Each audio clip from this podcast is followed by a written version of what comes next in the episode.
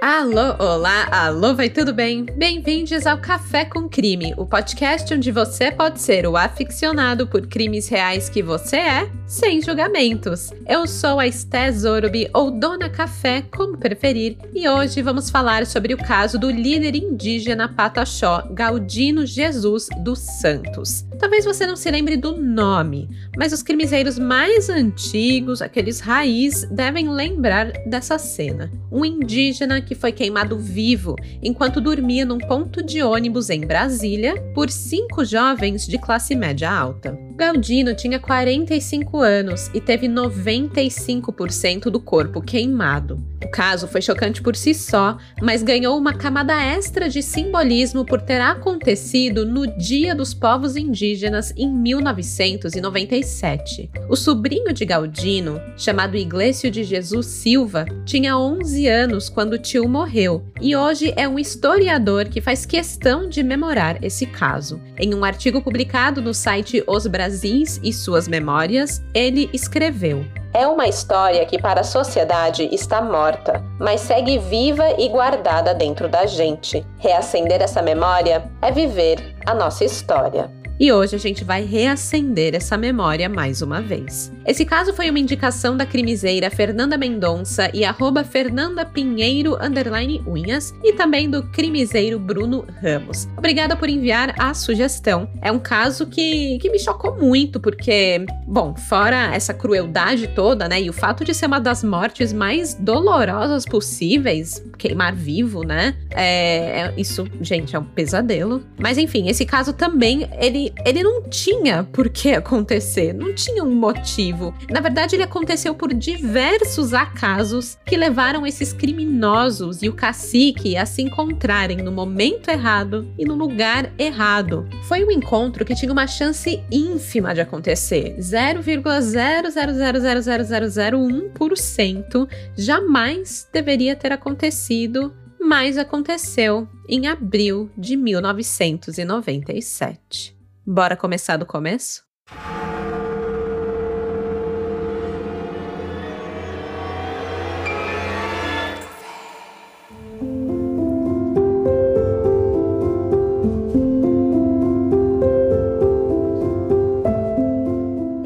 1997, a capital do Brasil contava com aproximadamente 1 milhão e 600 habitantes. A cidade cuidadosamente planejada por Lúcio Costa e com arquitetura de Oscar Niemeyer sempre teve como principal missão abrigar o coração do nosso governo. Portanto, desses um milhão e tanto de pessoas, muitos eram políticos, servidores públicos, pessoas que se mudaram para a região para trabalhar para ou em prol do governo. E foi ali que cresceram os amigos Max Rogério Alves, Antônio Novelli Villanova, Tomás Oliveira de Almeida eram Chaves Oliveira e Gutenberg Nader Almeida Júnior. Os meninos sempre tiveram boa conduta, frequentaram bons colégios e moraram em boas casas. Eram frutos de Brasília. O Antônio, por exemplo, ele era filho do juiz federal Novelli Villanova, um homem que ganhou notoriedade ao dar ganho de causa a uma ação judicial em favor do aumento da terra dos indígenas e Onomamis em Roraima. E como vocês podem imaginar, juiz ganha uma boa grana. Um Google rápido aqui me diz que é em torno de 30 mil reais por mês. Mesmo assim, aos 19 anos, o Antônio resolveu seguir seus próprios rumos e não depender da grana do papai. Ele foi morar junto do irmão mais velho, do Ciro, em um apartamento pequeno e simples na quadra comercial da 715 Norte, uma região ali de sobrados, em cima de lojas e restaurantes mais baratos do que os prédios ali das superquadras de Brasília. Bem, talvez ele não foi parar ali por muita vontade, assim, né?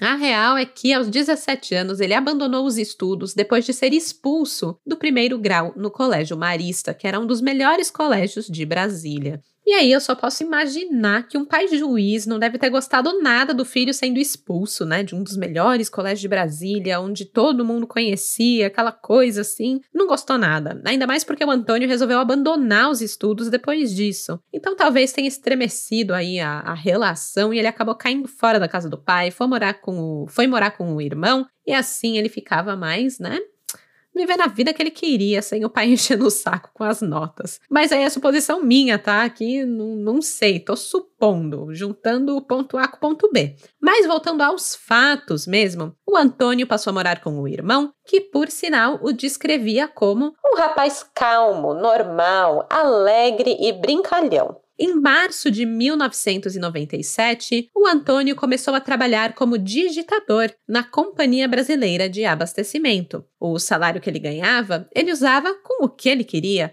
para gastos próprios, né? Tipo sair, ir para boate, coisa e tal, já que ele não precisava pagar as despesas da casa e o mercado que ficavam meio que por conta do irmão. E além de trabalhar e sair para se divertir, o Antônio também fazia natação no Clube do Exército, onde o seu pai era sócio. Ou seja, né, vidinha boa, sem uma preocupação assim no mundo. E da mesma forma vivia Max Rogério Alves, o seu amigo. Ele tinha 19 anos também e foi criado pelo padrasto que era ex-ministro do Tribunal Superior Eleitoral, o Walter Medeiros. Mais diferente do, do Antônio, né? O Max ele tinha se formado na escola e estava naquela fase de provas de vestibular. Ele estava querendo seguir os passos do padrasto e de outros homens ricos ali do seu ciclo social, então ele estava prestando vestibular para a faculdade de Direito, mas ele tinha sido reprovado. Ele ficou frustrado, né? Claro, normal, mas vida que segue. No próximo ano,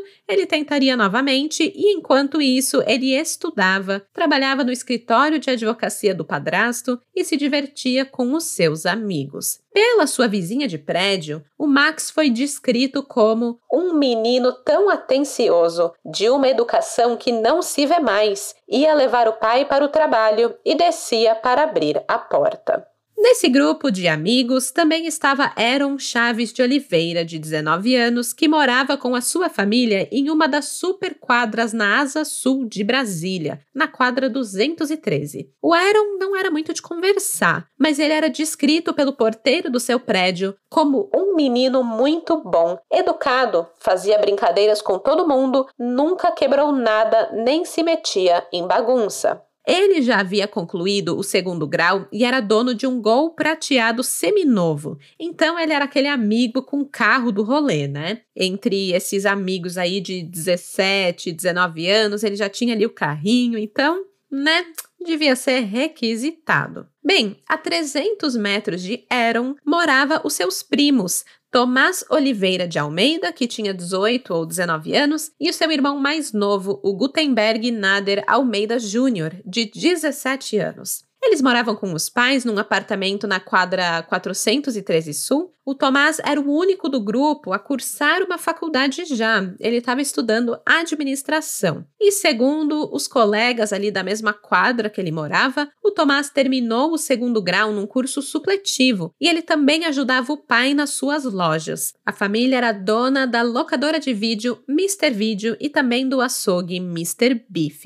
Já Gutenberg, o seu irmão caçula, tinha repetido o primeiro ano no segundo grau e estudava no Centro Educacional do Setor Oeste. Ele era descrito por colegas de classe como um rapaz calmo, que nunca provocava briga com ninguém. Como vocês podem ver, é um grupo de cinco jovens de classe média alta que aparentemente não levavam os estudos muito a sério, tinham um carro, apartamento em lugar bom da cidade, estavam ali com a vida feita, o que é ótimo, né? Quem não queria, não é mesmo? O problema não era esse, mas a total desconexão que esses caras tinham com a realidade. E não era só eles. Olha isso. Naquela época, em 1997, um dado meio apavorante foi constatado em Brasília. Era rotina nas ruas da capital do país pessoas em situação de rua aparecerem em hospitais com partes do corpo queimadas. As lesões eram causadas por gangues que costumavam incendiar pessoas em situação vulnerável que dormiam ao relento. Essas gangues, na verdade, eram formadas por rapazes de classe média ou classe alta que, como descreveu o Jornal do Comércio, eram bem nascidos, bem criados, bem nutridos, que têm à mão a carteira do político ou de autoridade do pai, que certamente vai livrá-los de qualquer castigo. Brasília convive com o terror promovido pelos filhos do poder. Na madrugada do dia 19 de abril de 1997, Max, Antônio, Tomás, Aaron e Gutenberg resolveram agir como essas gangues. Os amigos tinham ido a uma festa em uma boate no centro comercial Gilberto Salomão, um ponto da juventude de classe média alta da cidade. Pro rolê, o Max resolveu pegar o carro do seu padrasto emprestado. Era um Monza, que possuía um adesivo do Ministério Público Federal no vidro. Depois de irem à festa no Gilberto, eles passaram em um outro bar, o Skies, e aí saíram os cinco no Monza para rodar pela cidade. Eram cinco da manhã. Eles poderiam ter ido para casa, poderiam ter ido embora para outro lugar, rodar de carro em uma outra avenida, mas acabaram indo parar, por acaso, na quadra 703 Sul. O grupo passou pela parada de ônibus, onde dormia um homem. E aí resolveram que seria uma ótima ideia fazer como as gangues. E segundo Max, pregar um susto para ver a vítima correr. Nenhum dos cinco rapazes admitem ter tido a ideia, mas todos concordaram que seria algo muito legal e divertido de se fazer naquela madrugada. Na adrenalina do momento, eles imaginaram que seria uma grande emoção acordar um homem com fogo e ver ele correndo atrás deles para tentar agredi-lo. Então, para essa para essa diversão imbecil acontecer, eles precisavam de combustível. Então eles dirigiram até um posto de gasolina, localizado na 405 Sul, e pediram ao frentista latas de gasolina, pois um carro deles ali próximo tinha ficado sem combustível. O frentista falou que eles precisavam de algum recipiente, né, para poder levar o combustível até o carro e que ele não tinha como fornecer nenhum tipo de latão, mas deu a dica de que ali perto tinha um latão de lixo onde eles poderiam achar alguma coisa. Aí beleza, né? Vai lá os playboys boy fuçar o lixo para fazer uma pegadinha de merda nos outros. Lá no lixo, eles acham 2 litros de óleo vazio e aí eles enchem de álcool e voltam para dentro do Monza. Com o combustível em mãos, eles deram uma rodada a mais ali pelas ruas da cidade, procurando algo para fazer e talvez estivesse batendo ali uma dúvida, né, se aquela ideia era realmente divertida ou se era estupidez total. Só que infelizmente eles chegaram no consenso que seria legal mesmo e assim voltaram para o ponto de ônibus onde o homem dormia. Eles estacionaram o Monza na via W3 Sul e andaram até o ponto. Os cinco chegaram ali com os dois vasilhames de álcool e fósforos, mas decidiram esvaziar um dos recipientes de álcool, pois era muita coisa. Eles não precisavam de dois litros. Primeiro, Aaron, que carregava um daqueles latões, despejou o líquido no homem, na parte da perna, enquanto esse cara dormia e ele estava assim num sono profundo, profundíssimo. O resto ele começou a despejar no gramado ao lado do ponto. Só que enquanto ele fazia isso, alguns dos outros rapazes riscou o fósforo precipitadamente e a labareda foi em direção à garrafa que estava nas mãos de Aaron. Claro, né? O, o fogo vai seguir ali o rastro de álcool. Então o Aaron, nesse momento que ele ficou assustado com o fogo, e aí, importante, né? Entendendo o perigo do fogo e não querendo se queimar, ele solta o álcool, solta aquele recipiente de óleo que cai no chão. Foram dois litros de álcool em volta desse homem, desse ponto de ônibus. O fogo pegou com uma rapidez assustadora e o homem logo acordou. Alguém do grupo comentou que a vítima pegou fogo demais. Os meninos que estavam ali para ver um homem dormindo na rua sair correndo atrás deles. Por brincadeira, logo entenderam o tamanho da estupidez que haviam feito. O homem corria pela rua em chamas, e aquela vista que eles tinham buscado ver aquela noite durou apenas alguns segundos, pois logo viram um veículo se aproximar do local. E para evitar serem pegos, o grupo correu de volta para o Monza e fugiu da cena do crime.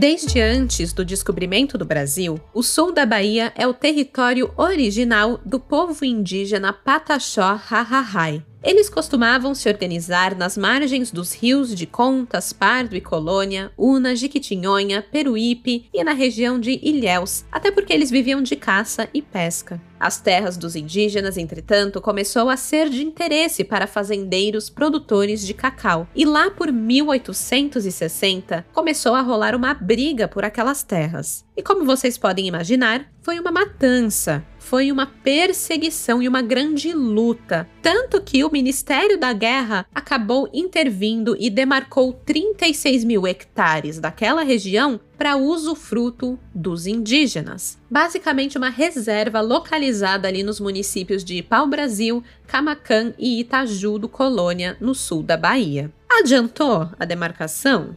Não. Os fazendeiros continuaram perseguindo os indígenas, os expulsando da terra e, assim, de forma brutal, a pauladas. Muitas casas e roças foram queimadas por grandes fazendeiros e assim os indígenas foram se dispersando. Foi nesse contexto, em 1952, que nasceu Galdino Jesus dos Santos. Ele era filho de Juvenal Rodrigues Pataxó e Minervina Maria de Jesus. O casal teve 20 filhos, mas 11 morreram, sendo que seis foram ainda bebês, outros três ainda na primeira infância, e o outro filho, João Cravinho, foi morto aos 29 anos, assassinado numa emboscada por fazendeiros. Já já eu conto um pouquinho mais desse crime. É um crime embutido no crime, essa história é um, é um crime total. Bom, como vocês podem imaginar, com esse histórico todo, o Galdino cresceu escutando sobre a reivindicação das suas terras. Ele se tornaria um grande líder indígena brasileiro da etnia Pataxó Ranhanhai. Ele lutaria por toda a sua vida para ter as suas terras de volta. E essa missão não foi bem ele quem escolheu, mas parecia que ele foi escolhido para ela. Desde pequeno, Galdino era visto por sua família como alguém muito especial. Aos oito anos de idade, ele ficou doente, teve um ataque epilético e foi a óbito temporariamente. A sua mãe, a dona Minervina, se sentou ao lado do caixão do filho, do filho de oito anos, e ali ela suplicou em orações aos seus ancestrais que dessem mais uma chance ao seu filho. Ela pedia com dor e sofrimento por um fôlego de vida para Galdino. E segundo a história, no momento em que todos estavam se despedindo para ir em direção ao cemitério, o Galdino voltou a respirar. A Minervina gritava: Meu filho está vivo, tira ele daqui! E acharam que ela estava enlouquecida de tanto sofrimento. Mas ao se aproximarem do caixão novamente, viram que era verdade. O Galdino então foi socorrido e ganhou dos seus ancestrais uma segunda chance de viver. A partir dessa experiência, tanto a família como a tribo tinha certeza que ele tinha uma missão para cumprir naquelas terras. Os indígenas são bem espiritualizados e aquilo ali não poderia ser um mero, uh, uma mera coincidência. Era um milagre. Com o tempo, o Galdino mostrou que o milagre de vida que ele recebeu não foi em vão. Ele adquiriu respeito dentro e fora da sua casa e se tornou um grande líder para o seu povo. Ele foi descrito como um exemplo de liderança, generosidade e compromisso com a coletividade. Ele compartilhava generosamente a sua colheita com os outros e incentivava a cooperação e a comercialização de produtos agrícolas. O Galdino também era um conciliador na aldeia e se preocupava muito com o bem-estar da sua comunidade, fazendo questão de visitar casas para verificar como as pessoas estavam. Além disso, ele era um pai de família feliz, valorizava as atividades que ele tinha para fazer, como a agricultura e a pesca.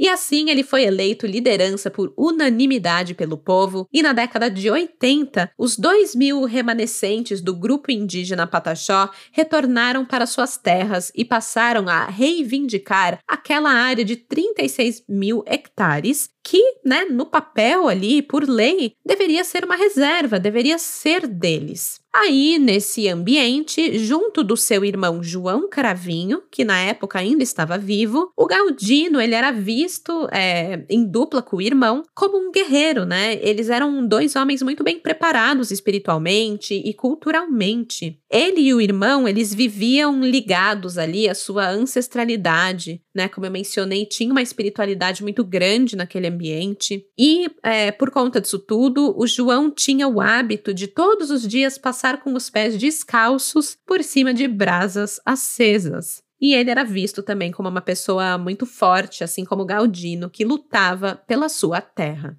Infelizmente, o retorno para essas terras custou à família de Galdino a vida de João. Em 1988, época em que João era líder cacique, ele recebeu um recado de que tinha que ir até a cidade atender um rádio, pois o administrador da FUNAI, né, que é a Fundação Nacional dos Povos Indígenas, a FUNAI queria falar com ele. E aí, como ele era responsável por representar o povo, o João se levantou, ele se despediu da família e foi a pé para a cidade. Mas no meio do caminho, ele foi surpreendido por um fazendeiro que portava um facão. O João, ele não foi chamado pela FUNAI, mas chamado para uma emboscada. Depois de uma luta acirrada, o João acabou assassinado, tendo seu corpo cortado em pedaços. O sofrimento para Galdino e seus pais, Juvenal e Minervina, foi tremendo. Eles não só perdiam um familiar próximo, um irmão, um filho, mas também perdiam uma grande liderança e uma força na luta pela demarcação de suas terras. Nove anos após o assassinato de João, Galdino e os Pataxós se encontravam encurralados em apenas mil hectares de terras dentro da fazenda São Lucas, localizada a 580 quilômetros de Salvador até que uma luz no fim do túnel surgiu lentamente para Galdino. No início de 1997, ele foi convidado pela FUNAI para ir a Brasília ter uma reunião com o presidente. Aí imagina, né? A FUNAI liga para os caras já é tipo, meu Deus, alguém vai morrer. Porque, né, o João foi a mesma coisa. Mas a FUNAI não tem nada a ver com isso, tá, gente?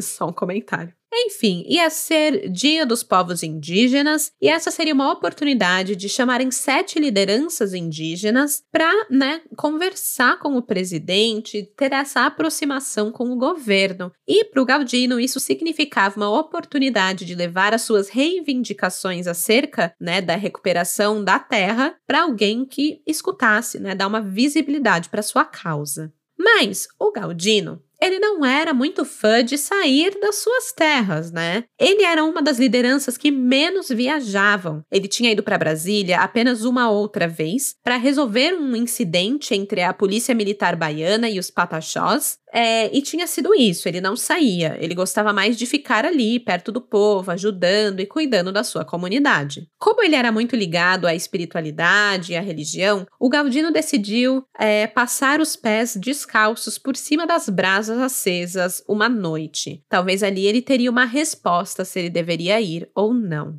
E ele teve. Algo aconteceu que nunca acontecia. Ele queimou os pés. Segundo a sua tribo, o Galdino era muito preparado espiritualmente e ele tinha o dom de premonição. Então, quando isso aconteceu, quando ele queimou os pés, ele virou para sua mãe e ele disse: Mãe, eu não viverei para dar continuidade à nossa luta e não verei o dia de nossa vitória na conquista do nosso território. A Minervina mandou ele parar de bobagem e para ele rezar direito. Ela não queria dar ouvidos a algo tão trágico vindo do seu filho. Então o Galdino acabou aceitando ir a Brasília encontrar o presidente Fernando Henrique Cardoso, mas dias antes da sua partida para a capital, ele avisou o pai Juvenal que sua natureza dizia que algo de ruim iria acontecer. Ele pensou em desistir, mas todos o incentivavam a ir. Uma outra integrante da tribo, a Dona Maria, avisou para a Dona Maura, uma das lideranças que iriam junto é, de Galdino a Brasília, que ela teve um sonho, um sonho também um pouco premonitório.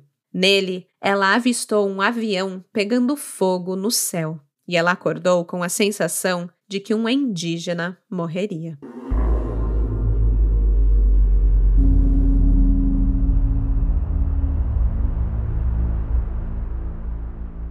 Galdino e outros sete líderes indígenas chegaram a Brasília de avião no dia 19 de abril de 1997. Eles participaram de várias manifestações pelo direito dos indígenas, estiveram juntos do presidente Fernando Henrique Cardoso para tratar de questões relativas a essa demarcação das terras do seu povo. E logo depois desse encontro, foram a uma festa com vários povos e representantes dos movimentos sociais na Praça da Torre. Tudo isso, todos esses eventos, reuniões e festividades eram em comemoração ao Dia dos Povos Indígenas. Lá nessa última festa da noite, o Galdino se entrosou com alguns parentes da etnia Bororô e ele avisou Maura que, depois do jantar, né, daquela festa, ele iria fazer uma visita a um deles que estava no hotel porque ele estava em tratamento de saúde. E depois dessa sua visita, ele voltaria para encontrar Maura e os outros na pensão em que estavam hospedados.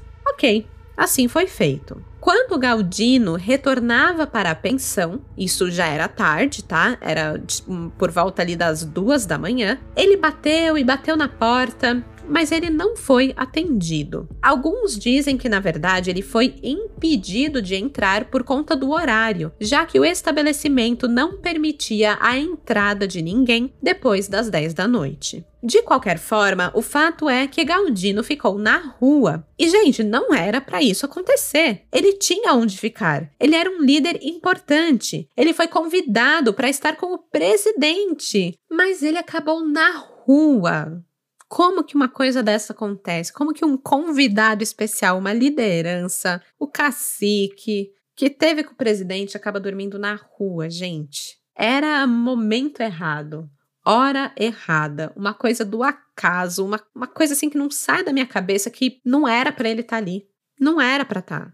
E se ele tava, enfim, né? Aí a gente entra aqui no, na questão da espiritualidade, do, do, do milagre, da vida do Galdino, que parecia que realmente levava ele para esse momento, né? Mas enfim, tirando isso, o que acontece? O Galdino acaba na rua, por acaso. Ele estava extremamente cansado. O dia tinha sido longo. Teve encontros, conversas profundas sobre a sua causa, sobre a sua luta, frequentou jantares, festas, fez visitas. Gente, ele tinha viajado de avião naquele dia, ele nem gostava de viajar de avião, sabe? Devia estar tá esgotado mesmo. Tanto que a única vontade dele era descansar. Então ele foi no banco mais próximo que ele viu, que era de um ponto de ônibus, e foi ali que ele encontrou repouso. Ele se acomodou, encostou a cabeça nos tijolinhos amarelos que formavam o, a paredinha daquele muro de ponto de ônibus, fechou os olhos e logo pegou no sono.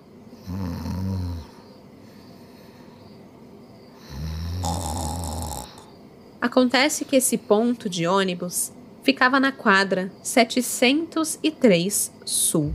Depois de três horas dormindo ali, o Galdino, que estava extremamente cansado, em estado profundo de sono, foi surpreendido por um calor indescritível. Um calor acompanhado de uma dor, uma ardência que ele logo reconheceu a mesma de queimar o pé na brasa acesa. O Galdino abriu os olhos atordoado, sentiu o cheiro de álcool, viu a chama aos seus pés, sem entender que as chamas, na verdade, estavam engolindo os seus pés. A dor se elevou de tal forma que o Galdino pulou do ponto de ônibus e correu para o centro da rua, agora gritando, em desespero. Ele bateu as mãos nas pernas, tentando apagar as chamas, se jogou no chão, rolou, mas quanto mais ele se mexia, mais parecia que pegava fogo. Ele viu cinco figuras correndo, mas não em sua direção para o ajudar, corriam para longe. Por acaso, um carro passou pela rua bem naquele momento. De dentro saiu o advogado Evandro Castelo Branco Pertence, de 27 anos, que voltava com sua namorada de uma festa de casamento, por volta das 5 e meia da manhã. Enquanto dirigia pela avenida, Evandro viu uma bola de fogo em um ponto de ônibus. Ele achou que alguém tinha colocado fogo no ponto, sabe? Talvez num, numa lata de lixo, algo assim. Mas logo ele viu que a bola de fogo se mexia, tinha pé Estava com os braços erguidos, pulando e gritando em desespero. Evandro imediatamente parou o carro. A namorada ficou tão em choque ao ver o homem ardendo em chamas, ficou ali sentada desesperada, mas ele pulou para fora do carro e tentou apagar o fogo de, de Galdino com o seu paletó. Foi em vão. Ele até conseguiu controlar as chamas ali do tórax de Galdino, que já estava deitado no chão nesse momento, mas nas pernas o fogo era muito alto.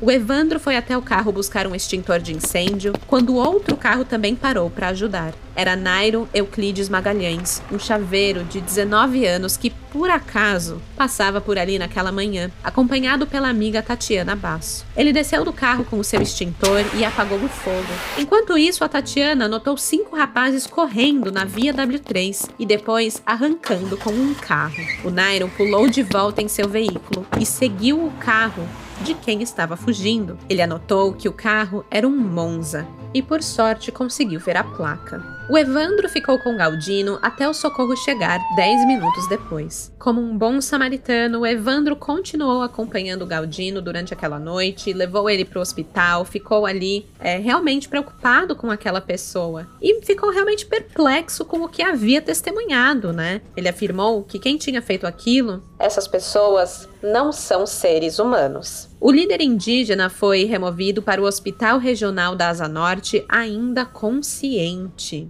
Gente, ele estava consciente e com 95% do corpo queimado. Só ficaram intactas as solas dos pés e o alto da sua cabeça. De resto, estava completamente coberto por queimaduras de primeiro e terceiro grau. E mesmo assim, lúcido, ele conseguiu contar para a enfermeira que tinha batido na porta da sua pensão, mas não conseguiu entrar. Ele deu o nome da pensão e o nome da dona, Vera Moretti, para assim poderem comunicar os seus parentes. Horas depois, o Galdino sofreu insuficiência renal aguda, dificuldades de coagulação sanguínea e, finalmente, parada cardiorrespiratória irreversível. O pai de Galdino, Juvenal Rodrigues, passou aquela manhã desesperado em busca do filho, que simplesmente tinha sumido na noite anterior depois da festa. Ele foi à sede da FUNAI às sete da manhã e ali conseguiu a informação de que havia um indígena no hospital, mas ao chegar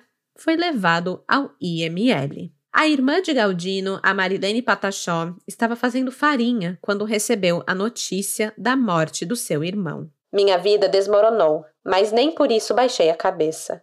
Meu irmão era uma pessoa muito consciente e nós éramos muito apegados. A gente morava perto um do outro e compartilhava tudo. A gente dividia tudo um com o outro.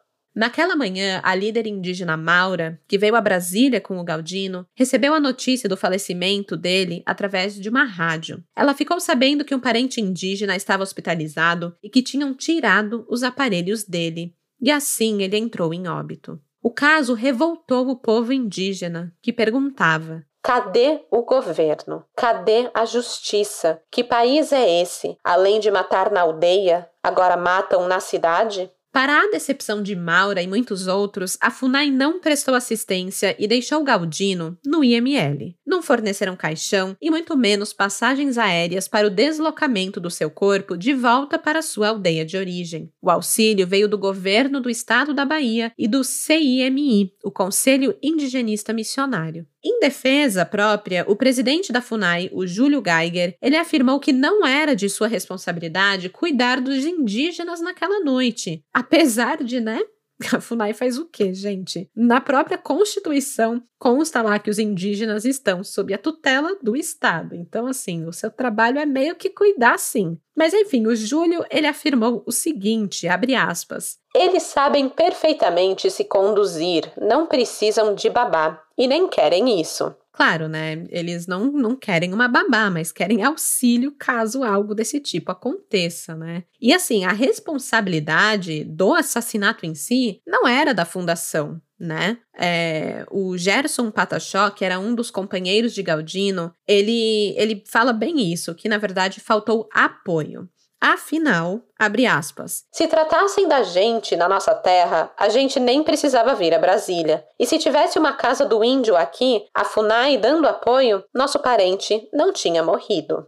Fecha aspas. Curiosamente, a Casa do Índio, que estava desativada, recebeu verba para reativação naquele dia, no mesmo dia que o escândalo do assassinato de Galdino estourou. Bem, com toda essa tensão e polêmica, o Galdino foi velado no Memorial dos Povos Indígenas na capital federal, causando uma revolta em todos os indígenas que estavam na cidade, que foram ali comemorar o Dia dos Povos Indígenas. Quando chegaram ali para prestar as suas homenagens a Galdino, é, naquele momento também chegaram senadores e deputados, né? E ali começou uma manifestação onde todos gritavam por justiça. Depois, o corpo de Galdino foi levado para sua terra, em Pau-Brasil, Bahia. Os indígenas Pataxó receberam o falecido líder com roupas de palha e o corpo pintado para a guerra. O cortejo chegou à aldeia Caramuru, Catarina, Paraguaçu e foi recebido com lágrimas e pedidos de justiça. O caixão foi levado então para uma parte coberta da aldeia e ao lado ali ficaram abraçadas a esposa de Galdino, a Genilda, e as suas três filhas de um casamento anterior, a Cleide, Luciene e Maria Aparecida, filhas de Galdino. Os pais de Galdino tiveram também um encontro bem emocionante ali, onde eles se abraçaram e não falaram nada por mais de dez minutos.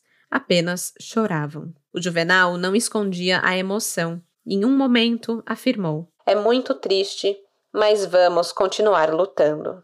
Morre um, vem outro. Ele disse isso porque os pataxós acreditam que a alma de Galdino resistiria à morte e seria incorporada a de outros líderes para que eles tenham força na luta pela demarcação de terras. Segundo o cacique atual, o Nailton, a morte é uma passagem espiritual desse mundo para outro. O indígena não morre, apenas passa desse mundo para o mundo espiritual e de lá, assim como os outros, um dia estarei ajudando na continuação dessa luta. Enquanto Galdino continuava lutando no plano espiritual, segundo a crença do seu povo, a polícia ainda tinha muito trabalho a fazer no plano de cá. Uma missão que muitos consideravam impossível colocar os filhos do poder atrás das grades.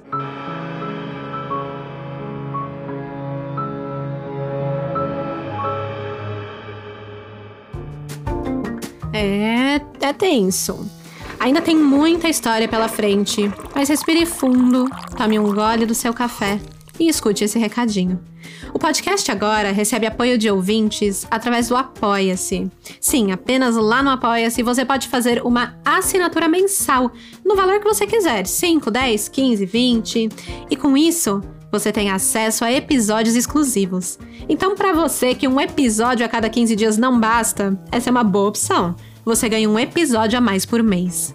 Além disso, tem outros benefícios que você pode descobrir acessando o Apoia-se. O site é o seguinte: apoia.se barra café com crime. Eu vou deixar o link na descrição desse episódio. É apoia.se barra café com crime. Saiba que o seu apoio fez esse podcast ser possível. Muito obrigada. E pronto, recadinho dado. Deu tempo de tomar o seu gole de café? Então agora eu posso voltar para o crime.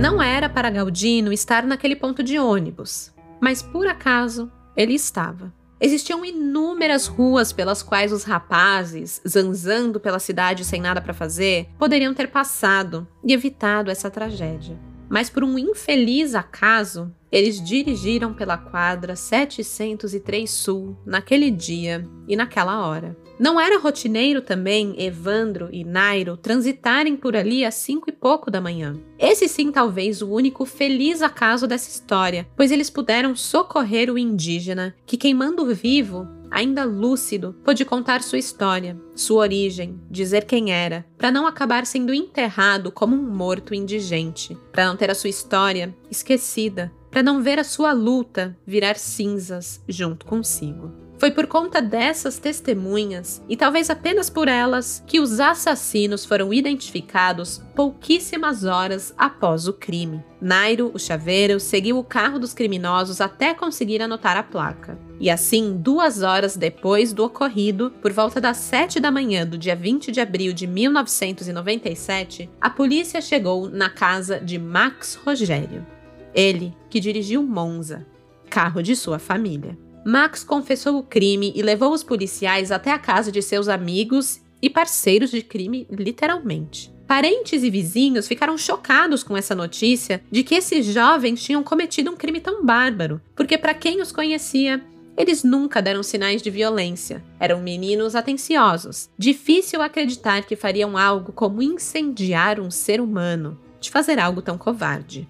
Sob os olhares sobressaltados de seus parentes, os cinco rapazes foram escoltados para a delegacia, onde naquela manhã cruzariam, por acaso, os caminhos dos líderes indígenas que acompanhavam Galdino em Brasília. Maura estava entre eles e foi ali para fazer o BO. E ao ver os jovens de classe média alta, que não tinham passagens anteriores pela polícia, a Maura simplesmente não conseguia entender como a crueldade do crime partiu de uns moleques aparentemente bobos. Ela os indagou. Vocês são umas crianças. Por que que vocês tiraram a vida de meu parente, pai de família, trabalhador, líder e honesto? Por quê? A resposta dos assassinos foi chocante. Foi só uma brincadeira. É isso mesmo que vocês ouviram. Essas foram as palavras de Max Rogério. A gente pensou em dar um susto. Foi só isso. Uma brincadeira. Pensamos que ele ia acordar, dar um pulo e sair correndo. Todos os cinco criminosos negaram a intenção de matar Galdino.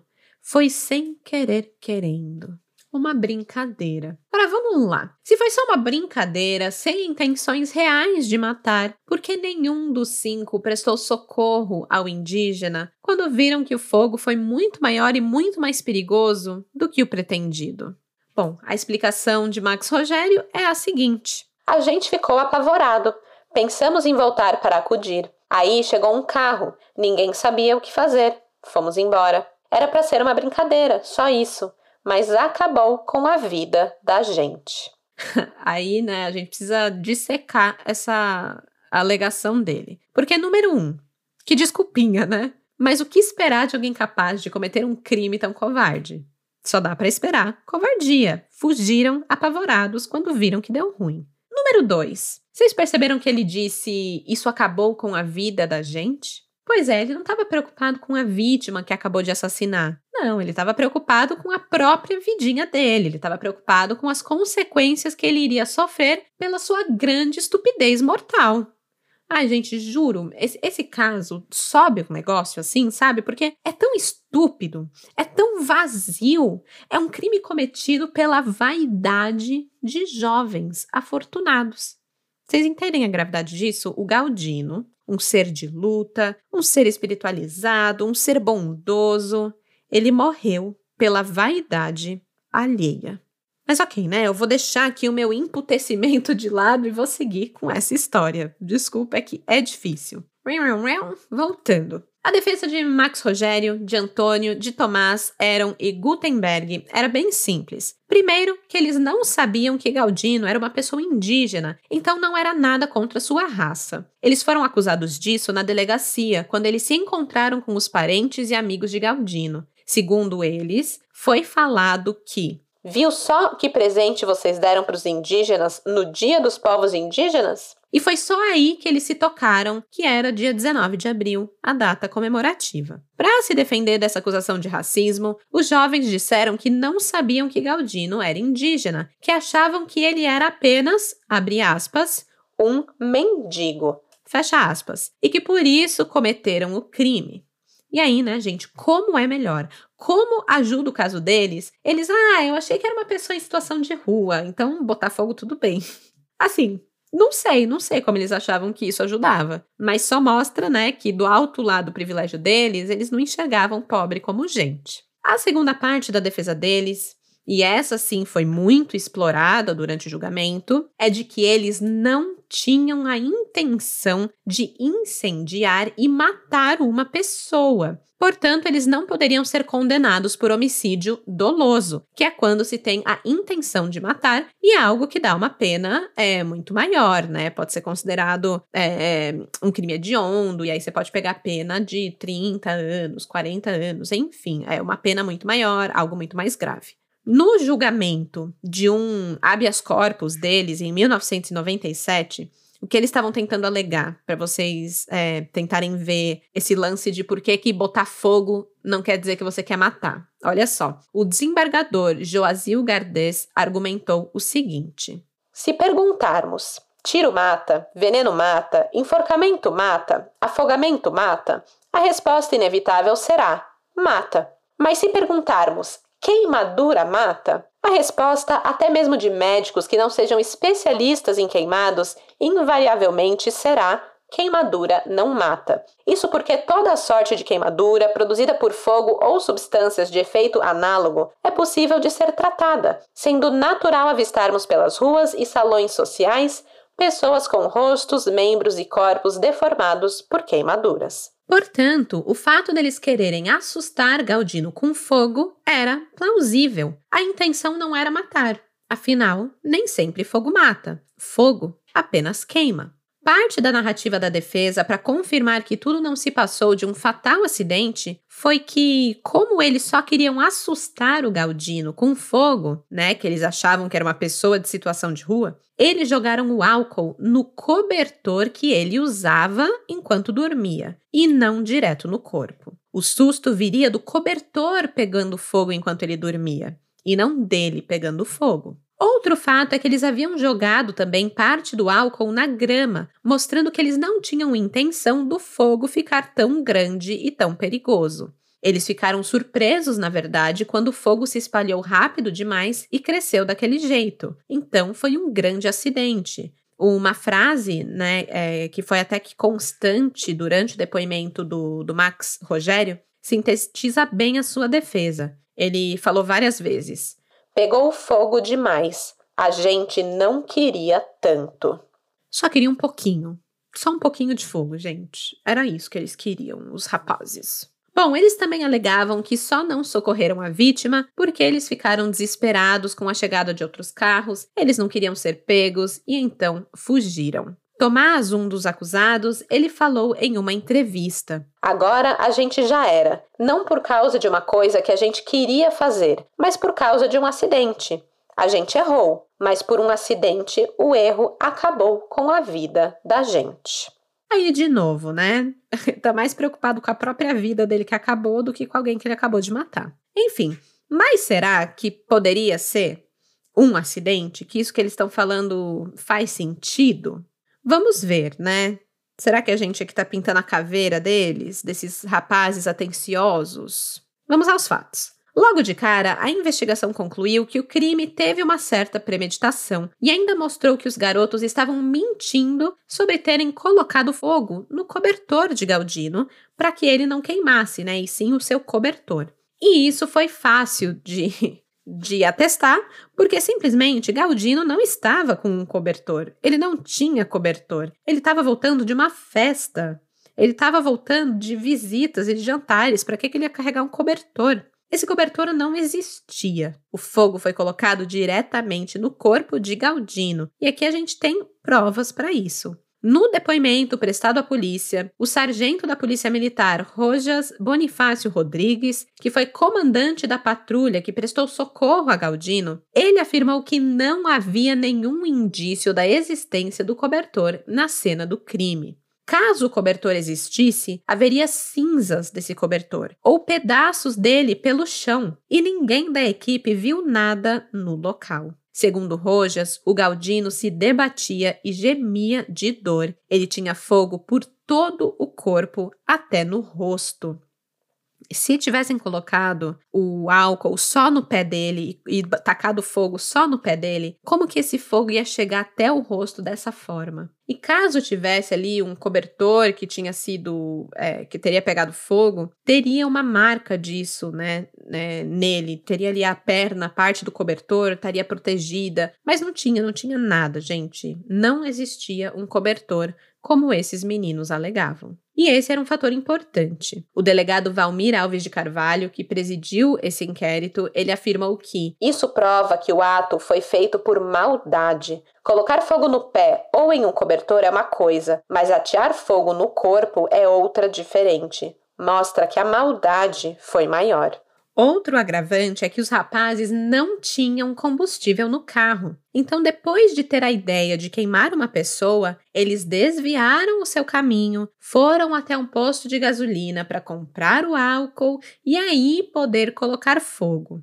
Para o delegado Carvalho, isso comprova a maldade deles. Na denúncia, o delegado não qualificou o crime como premeditado, mas manteve a tipificação de homicídio doloso qualificado, que é quando há a intenção de matar. As três qualificadoras descritas na denúncia foram o motivo torpe, porque os acusados ali, né, os, os denunciados, eles agiram por um motivo muito fútil, que era se divertir com a cena de um ser humano em chamas. Também outra qualificadora foi o meio cruel, pela morte ter sido provocada por fogo, né? E o Galdino estar consciente durante essa queima viva, e também por recurso que impossibilitou a defesa da vítima, porque o Galdino foi atacado enquanto dormia. A promotora de justiça decidiu levar o julgamento ao tribunal do júri, alegando que, se não tinham os agentes do crime manifesta intenção de causar a morte da vítima, no mínimo assumiram o risco de provocar o resultado lamentavelmente advindo. Em entrevista a um jornal, perguntaram para os meninos se eles tinham consciência da gravidade do crime e o que pensavam sobre o futuro, ao que Antônio Villanova respondeu: A gente tem esperança que o juiz veja que a nossa intenção não era ferir. E apesar de tudo que eu falei aqui, de tudo que a investigação foi capaz de provar, a esperança deles se concretizou no primeiro julgamento.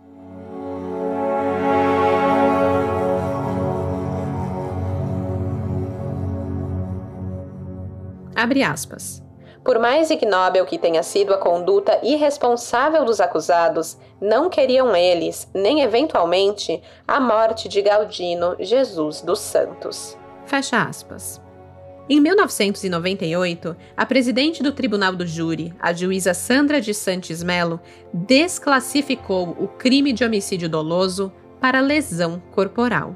Assim, os quatro rapazes maiores de idade, né, o Max, o Antônio, o Tomás e o Aaron, eles não iriam mais passar pelo tribunal do júri e responderiam apenas pelo crime de lesão corporal seguida de morte, sendo julgado por um dos juízes de uma vara criminal. A pena seria reclusão de 4 a 12 anos. Mas tem outra coisa, né? Como eles eram réus primários e menores de 21 anos, eles seriam beneficiados com a progressão de regime depois de cumprirem um sexto da pena na cadeia. Ou seja, eles poderiam ficar apenas de seis meses a dois anos na prisão e cumprir o resto da pena em liberdade o que acaba sendo bem engraçado, porque o Gutenberg, que era menor de idade, ficaria no centro socioeducativo por até três anos, podendo pagar mais pelo crime do que os maiores de idade. Isso, claro, causou uma revolta profunda na sociedade, principalmente entre os povos indígenas que clamavam por justiça cabia recurso, né? Essa decisão da juíza Sandra de Santos Melo. E aí, em 1999, por três votos a um, o Superior Tribunal de Justiça decidiu que os quatro jovens maiores de idade deveriam ir a júri popular.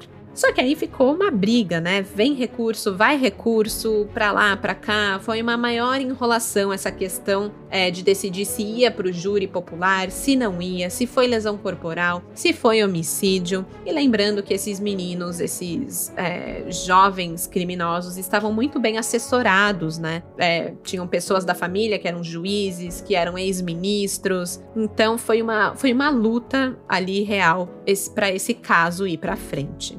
E aí, enquanto isso, no lustre do castelo, Max Rogério, Antônio, Tomás e Aaron ficaram detidos no núcleo de custódia de Brasília, onde eles não saíam da cela em que estavam presos, nem para tomar banho de sol, porque qualquer coisa coletiva que acontecia na, na cadeia era péssimo para eles, porque eles eram ameaçados pelos outros detentos, eram ameaçados de morte, de estupro, por terem queimado o Galdino vivo.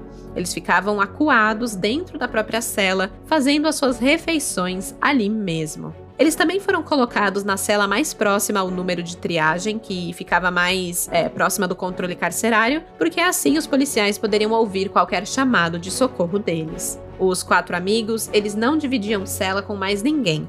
É, a cela dava para seis pessoas, mas ficavam só os quatro. Depois de oito meses preso, o Max Rogério passou no vestibular, passou no vestibular de Direito na Faculdade Católica. Afinal, foram oito meses que ele ficou com tempo bem livre para estudar, né? Para se dedicar realmente a um vestibular. E apesar de ele ter passado, ele precisava da autorização da vara de execuções criminais para fazer a sua matrícula e poder frequentar as aulas. e lembram que ele era enteado de Walter Medeiros, o ex-ministro do TSE. Pois o Walter ele alegou que faria de tudo para tirar o enteado da cadeia e levá-lo para dentro da faculdade. E ele conseguiu. A Max Rogério foi concedido o benefício de ser liberado para fazer faculdade, algo raro para alguém acusado de cometer um crime hediondo. Já o Gutenberg, que era menor de idade, ele foi libertado em 12 de setembro de 1997, cinco meses depois do crime, é, por conta de uma decisão do Tribunal de Justiça do Distrito Federal. Os desembargadores eles trocaram a internação de três anos dele por liberdade assistida. Bem, quatro anos após o crime, se passaram naquela briga do que fazer com esse caso, se vai para júri, se não vai para júri. E aí, finalmente, em 2001, os quatro rapazes foram finalmente julgados pelo tribunal do júri. E adivinha quem foi a juíza? Sandra de Santos, a mesma que havia desclassificado o crime de hediondo para lesão corporal. O Ministério Público tentou cancelar o júri, alegando que a juíza já tinha sido favorável aos réus anteriormente, mas isso foi descartado e o julgamento se seguiu com essa juíza mesmo. Max, Antônio, Aaron e Tomás continuavam alegando que o crime se tratou de uma brincadeira. Dessa vez adicionando que eles se inspiraram em uma dessas pegadinhas de televisão, coisa que eles viram no Domingão do Faustão da Rede Globo. Dos quatro acusados, três choraram perante a juíza. O Max e o Antônio não pediram perdão à família de Galdino, que estava presente ali na sessão. O Aaron foi diferente, dizendo: Desde o dia do fato estou arrependido. Peço perdão aos familiares da vítima. Não sabia que o caso tomaria a proporção que tomou. Por cinco votos a dois, os jurados consideraram que Aaron, Max, Antônio e Tomás cometeram homicídio triplamente qualificado ao queimar vivo Galdino Patachó, que dormia na parada de ônibus.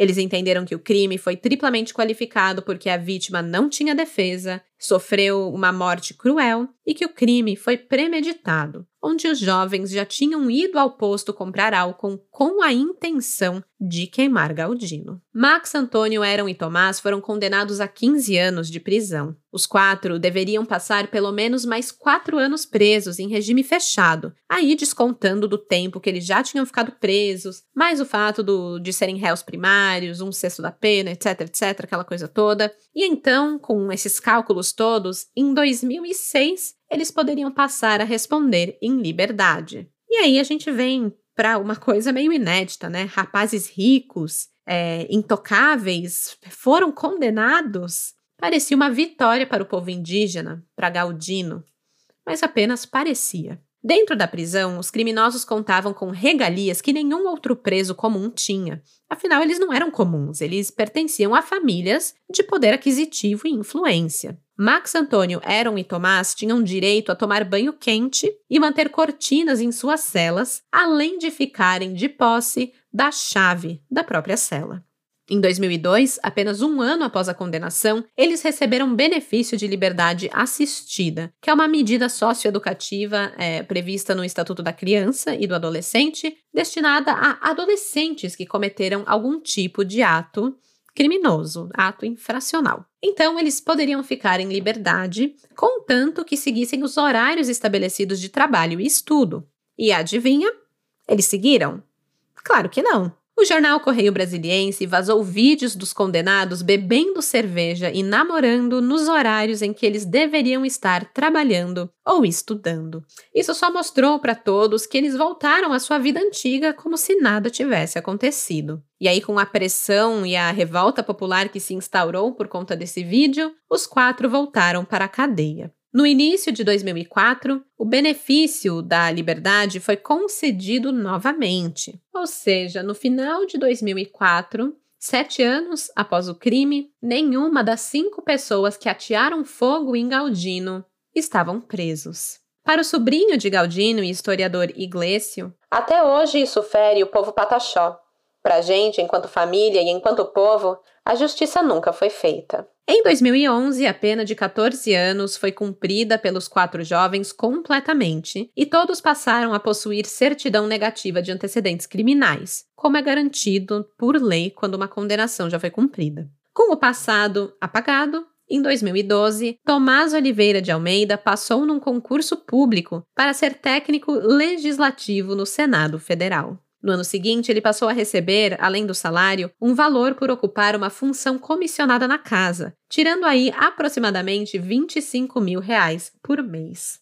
Aaron Chaves de Oliveira ele se formou em Direito em uma universidade de Brasília e chegou a atuar na profissão. E depois, assim como amigo, ele conseguiu um cargo público. Ele virou agente de trânsito no Detran do Distrito Federal e recebia pela função um salário de mais de 15 mil reais. Antônio Novelli Villanova se formou em fisioterapia pelo Centro Universitário de Brasília. E, pasmem, ele também virou servidor, assumindo o cargo de fisioterapeuta da Secretaria de Saúde do Distrito Federal. Por mês, ele recebia salário de 15 mil reais. Já Max Rogério Alves se formou em Direito e atuou como advogado em prestigiados escritórios de advocacia em Brasília. Em 2017, ele foi aprovado em concurso público, sendo nomeado para o cargo de servidor do Tribunal de Justiça do Distrito Federal, atuando como analista judiciário da Corte Distrital, onde recebia mensalmente cerca de 16 mil reais. Gutenberg Jr. passou no concurso da Polícia Rodoviária Federal em 2016, onde ele passou a atuar como agente da corporação, até ser promovido em 2021 ao cargo de chefia da Divisão de Testes, Qualidade e Implantação da Polícia Rodoviária Federal. O seu salário era de aproximadamente 11 mil reais. Eu sei que você tá com raiva. Eu sei que você tá esfregando a louça aí com ódio. Mas a morte de Galdino não foi em vão. Acabou permitindo que as demandas dos povos indígenas ganhassem importância e visibilidade em âmbito nacional. Nesse contexto, cinco fazendas no sul da Bahia foram tomadas pelos Pataxós Ranhanhai. Segundo decisão da Justiça Federal, as fazendas pertenciam aos indígenas, mas foram ocupadas por grileiros da região. Quando se deu a tomada das terras, logo após o assassinato de Galdino, os indígenas mantiveram como refém o presidente da FUNAI, Júlio Geiger. Na verdade, não, não teve violência, não teve resistência, não teve nada. Eles ocuparam as terras e meio que convidaram o Júlio Geiger a permanecer ali. Ele estava ali em visita já, né? E ele decidiu aceitar esse convite e permaneceu nas terras por 36 horas com os indígenas. E com esse ato, o povo conseguiu reconquistar a posse de 788 hectares de terra. O então cacique e primo de Galdino, Wilson, ele afirmou: A gente quis naquele momento terminar o que ele foi para Brasília determinado a fazer. Ele chegou no caixão e para nós foi uma honra ter cumprido a missão dele. O movimento de reconquista das terras foi avançando, mas ainda está longe de terminar. Nos relatórios Violência contra os Povos Indígenas no Brasil, de 2020, constava que 201 terras indígenas e 145 etnias espalhadas por 19 estados foram alvos de invasões possessórias, exploração ilegal de recursos e danos ao patrimônio. Em seu artigo Os Brasis e Suas Memórias, o sobrinho de Galdino, o historiador Iglesio, diz palavras muito sábias e tocantes sobre o fim dessa história e eu queria ler aqui para fechar esse episódio. Abre aspas. A história de Galdino deixa claro que os anciões são nossas matrizes. Foram os que abriram o caminho para estarmos aqui. São histórias vivas que, apesar de serem histórias sangrentas, serviram de exemplo de fortalecimento e propiciaram um desfecho de sucesso para o nosso povo, a conquista do nosso território, que para o nosso povo significa nossa vida, nossa mãe, nossa saúde, o ar que respiramos e a nossa identidade. Fecha aspas. E esse foi o revoltante e, por falta de uma palavra melhor, um estúpido caso onde uma suposta brincadeira acabou com um ser humano queimando vivo. Uma tragédia que serviu de combustível para dar visibilidade ao povo indígena Pataxó. O local do assassinato de Galdino virou ponto de importantes protestos dos povos indígenas e atualmente a praça ao lado do, do ocorrido é conhecida como Praça Índio Pataxó Galdino Jesus dos Santos. Ali existe uma escultura em homenagem a Galdino Galdino. E aliás, eu queria convidar quem aí for de Brasília e passar por, por esse local, tira uma foto e manda pra gente lá no Instagram, o arroba Café com Crime. E fica aqui a dica também para quem ainda não segue o café lá no Instagram, vai seguir, porque amanhã, quinta-feira, eu vou postar as fotos desse crime. Eu vou colocar lá imagens desses jovens na delegacia, de Galdino no hospital, do local do crime e muito mais. Segue lá o arroba Café com Crime para não perder esse conteúdo extra. Eu espero que vocês tenham gostado do episódio e a casa tenha ficado brilhando aí na força do ódio. Eu volto na outra quarta-feira, daqui a 15 dias, com um novo caso para vocês e até lá, não durmam no ponto, porque de desgraça já basta esse podcast. Tchau, tchau! Esse episódio foi escrito, produzido e apresentado por mim, Stephanie Zorbi, com sonorização e edição de áudio de Luigi Calistrato e pesquisa por mim, Stephanie Zorbi e Ana Ferrari. As fontes de informação utilizadas foram as seguintes: o processo número 17901 do Ministério Público Federal, memória do Tribunal de Justiça do Distrito Federal, portal Os Brasis e suas memórias, que contém artigo elaborado pelo sobrinho de Galdino, o Iglesio de Jesus Jesus Silva durante seus estudos no Instituto Federal de Educação, Ciência e Tecnologia da Bahia, o artigo Memórias e Imagens em torno do índio Pataxó Hanhanhai Galdino Jesus dos Santos, escrito pelo historiador Rodrigo Piubelli para a Universidade de Brasília, os jornais Correio Brasiliense, Metrópolis, O Globo, G1, Folha de São Paulo, O Pioneiro, Jornal do Comércio e Tribuna da Imprensa.